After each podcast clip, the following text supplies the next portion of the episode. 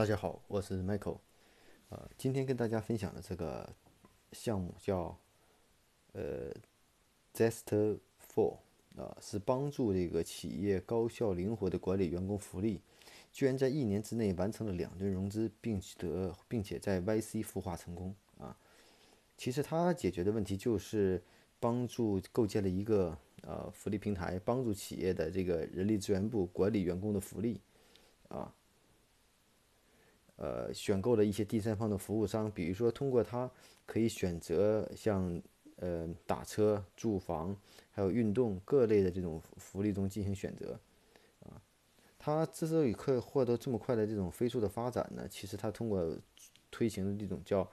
员工福利借记卡的方式啊，然后呢，在员工使用的时候呢也是非常方便的啊，它并且它的软件呢也采用了 Stripe 最新发布的 API。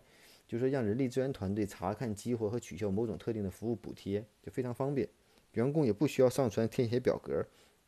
只需要在支付的时候使用他提供的借记卡就可以了。他现在已经对接了很多种的这种健康的产品，啊，用人单位呢就会选择这些钱是否累积到下个月，还是说给他们提供一次性服务，或者帮助他们购买一次性的这种会员的服务。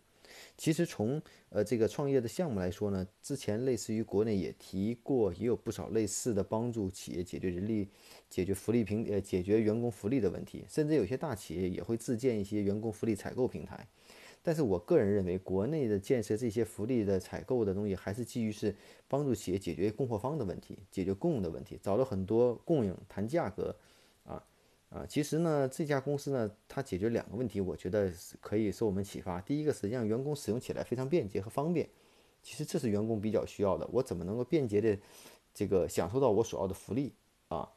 呃，或者说是一种方式是打开某个 APP 登录查询，还是有更简单的方式来实现。第二个呢，他把他的这个工具做成一种软件的方式，能够跟企业内部的人力资源系统或其他的系统，甚至会计一些软件整合到第三方的平台中去。啊，所以说呢，这是它的这个特点啊。所以说，我们觉得如果把通常的福利平台只作为一种福利产品供应链的采购赚取期间的差价，我觉得这只是一个，